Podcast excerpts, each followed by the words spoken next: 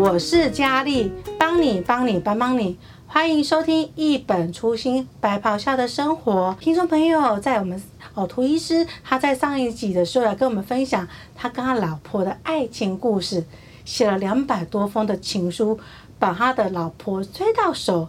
那步入家庭生活之后呢，在养育女这方面呢，涂医师又怎样兼顾他的医疗工作，还有他的家庭生活呢？那我们在今天再欢迎我们涂医师到我们节目来分享。我们欢迎涂医师。嗨，各位一本初心白袍下医师生活的听众，大家好。涂医师，今天很谢谢你。听说你来到这边录音之前，前面还开了一台刀嘛？呃，这个呃，司空见惯的啦。对，今天很谢谢。对啊，涂医师，那你在那个跟你的谈就你的爱人老婆结婚之后，总共生了几个小孩呢？呃，一女一男。一女一男，那就是一个好字了嘛。嗯、对对对，就个好字。那这样子，呃，现在小孩子多大了？呃，一个三十五岁，一个三十三岁，啊，都已经结婚。那今年特别高兴，去年我的女儿呃呃怀孕生了一个小男生，那今年我的儿子，我媳妇也怀了孕生了一个小女生。所以，我这是内外公都双修了啦。这阿公啊，你看你看家笑嘞，你讲讲你这阿公都无人相信呐。是呀，是啊，涂医师，因为我想说吼，外科还有医生啊，其实不管哪一科都很忙。像你这样，我记得早上你有这个门诊啊，门诊后又马上去开一台刀。嗯。啊，像这样的工作这么忙，这样下去的话，你怎么在家的话，你的儿女的照顾跟养育，你这样？怎么样的去兼顾呢？其实真的古时候说的了，鱼与熊掌，呃，没办法兼得了。啊，不过当初孟子哈就是举错了例了，用用熊掌哈跟鱼，就好多熊的熊掌都被剁掉了，冷笑话。然后真的，外科医师当然真的很忙了，尤其是在住院医师养成的阶段。还有主治医师单单打独斗的这个阶段，你说你其实大部分的精神都会花费在医院里面的学习，然后值班。那当初我跟我太太谈恋爱五年以后，我退伍以后，我就说如果我现在不结婚了，嗯，然后等住院医师训练完了以后哈。哎，那个可能在训练过程，我就会没办法再跟他腻在一起或者什么，所以那时候搞不好会有兵变，不一定啦。所以我会退，我就赶快结婚了啦。嗯，那结婚了以后，其实生小孩也没有什么，没有什么计划了。哎，我太太说怀孕了，啊，怀孕就生了。啊，那怀孕的时候，你像你那，我那时候第一年的住院医师啊，这个我应该呢。哎，那时候第一年住院医师，我记得在台大哈，哎。值班十五天呐，一个月十五天，一个月十五天，所以现在他们的作业是说七班就太多，啊，这是啊，反正时代不一样了哈。那里面爆肝。我我记得，哎，我记得我那时候刚退伍嘛，身体还晒太阳晒得很那个黑啊。那那时候第一年在台大值班的时候，有让我那洗澡的时候，我自己在洗手的话，哎呦，我的皮肤变得好白了。哎，那个真的是，哎，那个真的是不见天日。嗯，那早上就早早就进去开刀房了，晚上出来太阳下山了，所以你你根本一个月好像就，我记得送一个心脏外科的病人从那个台大开刀房走过那个外走道，看到公园路的阳光，我说，哎呦，我好像好久没看到这种阳光的感觉。所以在那个时候，真的，呃。第一年结婚以后，当然第二年，民国七十五年，我第一个小孩就出生了嘛。啊，其实我们当初我跟太太也讲好，就是说我主外你主内了，啊，这是小孩子你照顾了哦，那这个家计的东西让让我来负责就好。所以那时候，呃，我我太太结婚，其实她也在一家贸易公司上班，有一个小小的呃呃主管，哦，所以也是蛮忙的。啊，后来刚小孩刚出生的时候，有请人家带一阵子。那我为什么叫我太太说不要工作？因为我们把小孩给这个奶妈了，哦。那有一次我比较提早下班，我就去接她了。她在公司上班，我就去接小孩。那个门一打开，那个小孩在那个里面哦，看到爸爸来，哦，用爬的好高兴，就过来过来过来。哦，我说小孩子见到亲人竟然是这么快乐，就是那时候他们会走路爬爬爬爬爬爬，大概大概七八个月的时候吧，然后我就说哇，小孩子看到自己亲人竟然是这样的这个欢喜高兴，我就跟我太太讲哦，我们自己带好了啦。嗯，所以那时候我太我就请我太太辞辞职嘛，然后我们就带啊，所以那时候住院医师的薪水一个月只有四五万块哈。然后在台北要租房子或什么，那我还我还是就说呃，跟说我们辛苦一点，然后小孩自己带，那就这样子。啊第一个小孩子除了给奶妈带到七六七个月的时候，我们就自己带了。那自己带当然就是，哎，我还是上班啦，我我只有下班回来哈，这个跟小朋友玩一玩啊，其他时间大概都我太太在教啊，在训练他或什么。那我太太训练的很好啊，我记得。我从来没有半夜起来泡过牛奶啊！都是你老婆起来，老婆也没有泡，反正把他不怎么训练的，到最后四个月过后哈，好像带回来以后，晚上就不用再喝牛奶了啊，所以就蛮平顺的，就慢慢慢长大。然后当然也有一些小时候，我大概很少带出去玩了，就是礼拜六是在家里这样子。那大概过这样过了一年，我记得。他的生日那一年呢，哎，我就请假一天，然后就一家三口去国父纪念馆玩，然后去吃吃饭，然后第二年隔一年以后，哎，第二个小孩就又来了，啊，所以我大概两个小孩就差两岁了，啊，差两岁也好了，有的人是说差久一点了，但是我就赶快生一生带一带哈，趁还有体力的时候，对对对啊，然后。呃，一个带两个，跟一个带一个，还是时间都被绑住了，所以我们就这样的计划。那后来小孩子出来以后，那出来以后两个小孩出来，我就是步上这个阳明医学院的这个这个所谓的下乡福乐路啊，就搬到哎高雄凤山去，然后在凤凤山待了两年，然后这个其实下乡那两年就是跟小孩子相处最多的时候，因为嗯。上班很轻松啊，就是在一个县立医院上班啊。就是病人没有在台大的时候那么多。对啊，而且也值班，晚上几乎都没什么人了，也没被叫过。你整卡收在嘛？因为县立医院那本来医师就不多啊，然后旁边隔一个街口的大东医院那个病人比我们多太多了啊，所以那两年其实就是带着小孩子到处玩的啦，高雄哦就到处玩了，然后最后两个月又去分派到恒春。哦，对啊，因为那时候蜀立桃园医院哦有支援，呃，蜀立屏东医院，那蜀立屏东医院又支援恒春分院啊，所以我们支援就是直接就派到恒春去，所以你们就又全家又搬过去那边。对对对，全家又搬到恒春医院的宿舍里面。哦，那两个月真的是呃，完全也是一样啦。嗯，早上就很早就可以带小孩子去海边，那回来上班啊，下午四四点就没有病人了，然后又可以带这个小孩子去看夕阳，去海边。所以其实现在垦丁那些东西啊，在还原始时代，没有什么垦丁大街了，没有什么哦人潮啦，没有什么什么什么什么早春什么音乐会的时候，几乎我都玩玩过了。那因为近，我也开车到台东去。所以那几个月里面，其实真的是跟小孩相处最多。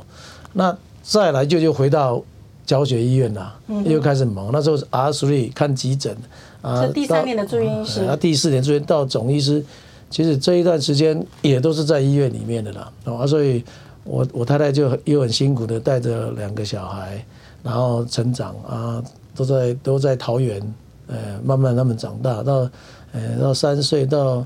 呃，六岁哦，那到的时候我服务期满了，那属桃也也到了一个年限，那本来是继续要留在那边的，后来是因为我爸过世嘛，啊，所以我们三个兄弟里面只有我还可以异动。其实我当初也在桃园已经买了房子的啦，嗯，但是因为房子也还没盖好，预售屋啊，我想说好了，那就退掉了，就退掉，就回来跟我妈妈住啊。然后就毅然决然就诶，当初就投入嘉义基督教医院。那搬回来的时候，诶，投入嘉义基督教医院那更忙，也没有住院医师，也没有医生，那就是一个人，这个拢好定给他们共进啊。嗯，弄家己来，弄家己来，所有写病历、开刀、病人换药什么都自己来了。那时候更不可能。那家基在民国八十二年我来的时候，就是一栋六层楼的建筑而已嘛。嗯，就最早期那时候，蛮早期那时候了。那已经有了，以前是两层楼的，那个戴德森那个，那时候有六层楼的了。嗯，啊，六层楼大概也没有到现在的规模啊。啊，那时候蔡昭伦院长跟翁仁院长，蔡昭伦副院长跟翁仁院长，他就有有心想把这医院哦做起来了，所以。呃，提出我也提出了很多计划，然后啊规划或什么，他们都的权力相相挺了，啊，所以那一段时间其实也都在医院里面。那带小孩的事情又回到我太太身上，很辛苦。他每次写作业、订作业，然后哦，那个时候他在做。他 爸爸的是爸爸的是哈，我去一边一年，晚上回去真的啦。你很累我说我说回去哦，哎。开刀开到很晚，他回去他们就睡觉了。早上半夜被叫来开刀，他也没看到我回去啊。啊，所以那段日子是跟小孩子相处真的啦。呃，有童年真的我我错过他们的童年啊，所以到他们长大的时候，我有打电话跟他们两个说抱歉的，说啊，爸爸在忙于除了自己工作，那我有时候工作很累啊。回家如果小孩又吵或什么，那又更累的时候，有时候我就会去去打球了，去做什么，然后去去排解一些一些压力啊。所以真的，他们的童年呢，我是错过很多了。哦，那当然，人生如果能够再重来，你还会再当医师吗？我在这个都是假设性的问题。假设性的问题。我如果真的还可以重来，应该还是要花很多时间在自己的家人身上了啊。不过。真的，真的，真的，这里失，这里得嘛。嗯、所以我们可能家庭的生活、小孩的生活没办法完全照顾到时候，可是医院里面的医这个呃工作什么做的呃更好，然后让医院慢慢慢慢成长这样子。这个所以没有十全十美了。那到他们上初中、高中的时候，哎，台湾的教育就是这样子啊，呃，就是会走这个升学路线嘛。那在这个环境里面呢，我也没办法让我的小孩说很快乐去读什么读什么，他们就会被，诶，就是反正医师医师医师嘛，医师太太们都一定要有让他的小孩怎么样怎么样嘛，嗯，对，啊，所以他就去考了资优班啊，怎么怎么，我是觉得考了资优班，因为我就跟我的儿子讲说，你考上资优班哈，一则一喜，一则一忧了。喜的是资优班的资源更多了，师资什么更好，但是忧的是在里面竞争很厉害。你如果不是一个很努力的人，或是你你没有那个动机或做什么的，你在里面很辛苦了。哦，那果不其然，我的我的儿子真的是，他看爸爸这么忙或什么，他想说以后要当医生干嘛这么累？他要自己的自己的生活。你有没有要求你小孩一定要走？呃，我对对小孩来说，我不会去要求他们什么，只要他们呃成长啊，那身体健康，然后还蛮蛮快乐的，啊，这样就好了。我以前就是这样子啊，我以前也是，就是我爸妈从来没有管我，你要做什么做什么，只是到了高中的时候，他说他就因为那件事情，所以他一定要叫我去当医生嘛。那我那我童年都活得很快乐的。那初中，我们的初中不像他们现在初中嘛。我记得我爸爸不知道为什么因为要叫我去念辅仁中学了，因为那时候是国中第二届嘛。啊，那是国中第二届的师资或什么，他也他不知道为什么不让我去念民生国中，因为我的学区在那里，他就叫我去念辅仁中学。那前一个礼拜才跟我讲说，你去考辅仁中学，我都没有准备。还好我姐姐又这时候又试着跳出来了，哎，帮我复习功课啊，然后带我去她的老师那边，呃，稍微加强一下。哎，结果还是吊车尾的，一百七十分录取我一百七十点五。这吊车尾进去。然后就还是进辅仁中学。可是我在辅仁中学三年了，我觉得说教育哈，真的是启发智慧。变化气质，还有多元的规划，让小孩子让这个在学习过程中，你发现你的兴趣在哪里，然后让你的学习变成 很有趣。所以我在辅仁中学就碰到很好的美术老师、音乐老师、生物老师、英文老师、国文老师，公益老师，连教地理的老师在教那个地理的时候，都讲的让我我觉得这个大陆这些什么什么什么省份什么什么物产什么多，我都想说未来一定要去看呢、怎么怎么吼？他讲世界其他地方，讲到你听的时候，好，他讲历史也是啊，你哪个朝代怎么样更换更换都听得哦，原来历史这么有趣。所以那时候根本没有说集中要考看什么看什么，但是每一科都都学得相当好。所以，所以我也不会弹乐器啊，我也不是说是小学有一些合唱团的事。可是那个老师带我进入所谓的音乐聆听的世界。你不会不会弹不会唱不会什么没关系，但是你会听你会欣赏，从音乐里面发现美感。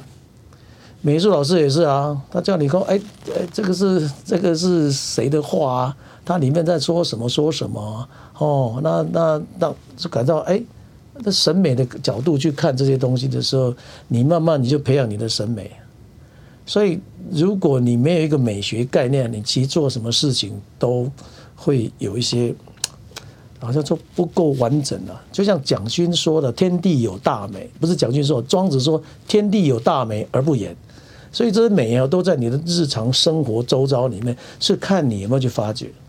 那我就我在古人中也真的是很幸运，去碰到这些好的老师启发你的嘛。所以我的数学老师他教数学，他就说你第一个你要用空牙膏灌哲学。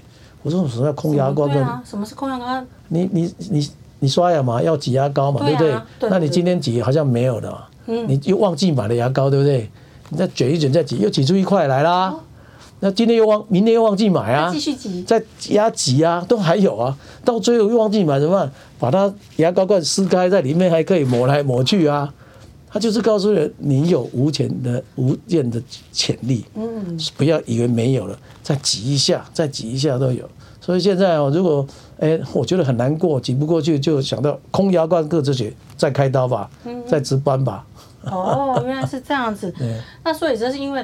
呃，你那时候那个老师给你的这样一个启发，那所以在孩子的教养上面，就是会希望孩子也可以发挥他们自己的潜能。是啊，不过因为环境一直在改变嘛，嗯，对，啊，所以现在就是你要升学嘛，要做什么嘛，然后有资优班嘛，有什么班的的分别，所以就会有一些啊，这个我也不能说现在的教育怎么样了，因为我们生活在这里啊，对啊，这样的这样的制度这样子。我我有办法让我的儿子说好，你你不要念，你去念什么什么什么自然小学或什么什么，没办法啊，他所以就只好在这个现现行的制度下去，他自己去发展的嘛。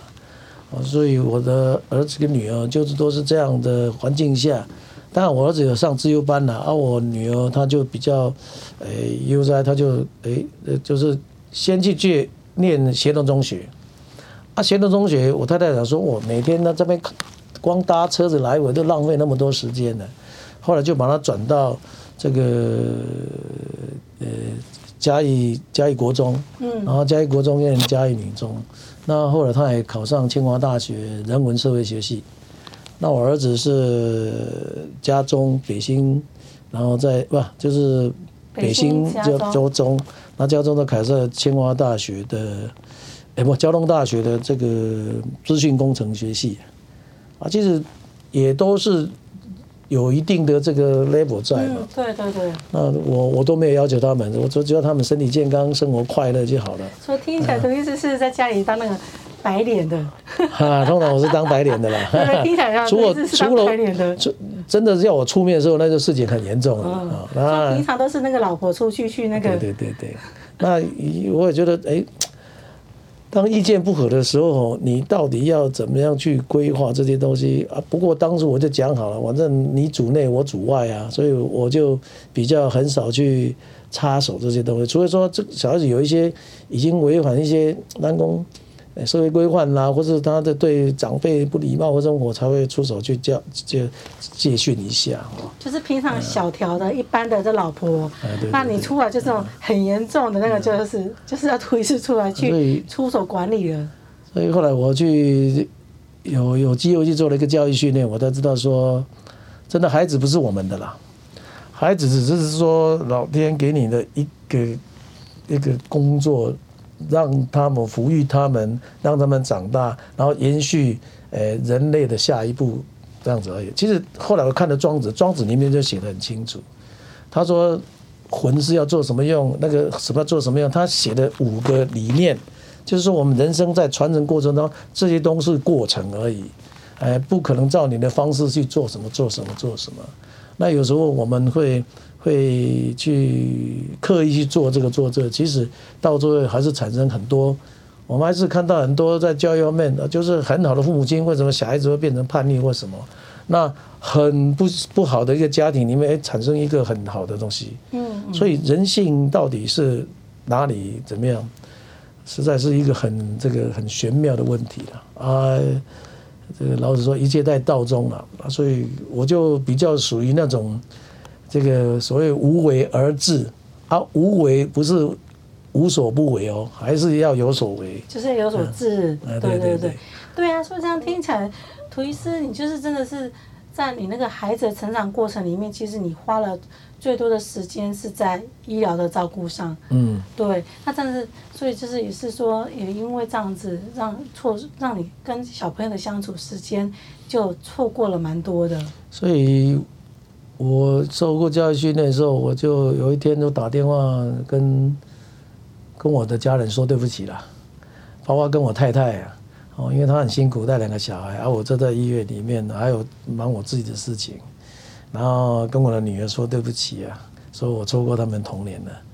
那你那天要打电话去跟他们说这些事情的时候，哦，那你心里是在很纠结。会不会我打电话去，然后就噼里啪啦，对啊，你呀、啊、就是这样子啊，恨死你了，怎么样的？哦，那时候你，可是什么时候会让你想到说要跟他们说一下抱歉呢？啊，因为就是有一个教育训练嘛，他训练说你。你有哪些错过的东西？错过的东西，你现在都没办法去弥补了。嗯那你你回头还是要跟他们说，哎，道歉嘛。嗯啊，所以《红楼梦》里面就提到，人生就三个事情。第一个一个就告谢啊，你你要告谢，谢谢所有帮助你的过的人。第二个就是告罪啊，所以你可能在这个过程中，你会。你会这个得罪谁？没有照顾到谁？什么什么？第三个告别啊，人生总是要一别。对对对。所以我就那一天就晚上都打电话给他们，心里很纠结啊，就打给我女儿。我女儿说：“啊，知道了，你你都在忙你的啦，那我们会好好自己的照顾我们的生活，你不用担心啦。哦，那错过了也没办法再回来啦。”哦，啊，以后我们会更认真的这个大家相处在一起。打给我太太，我太太就这个人是怎么了？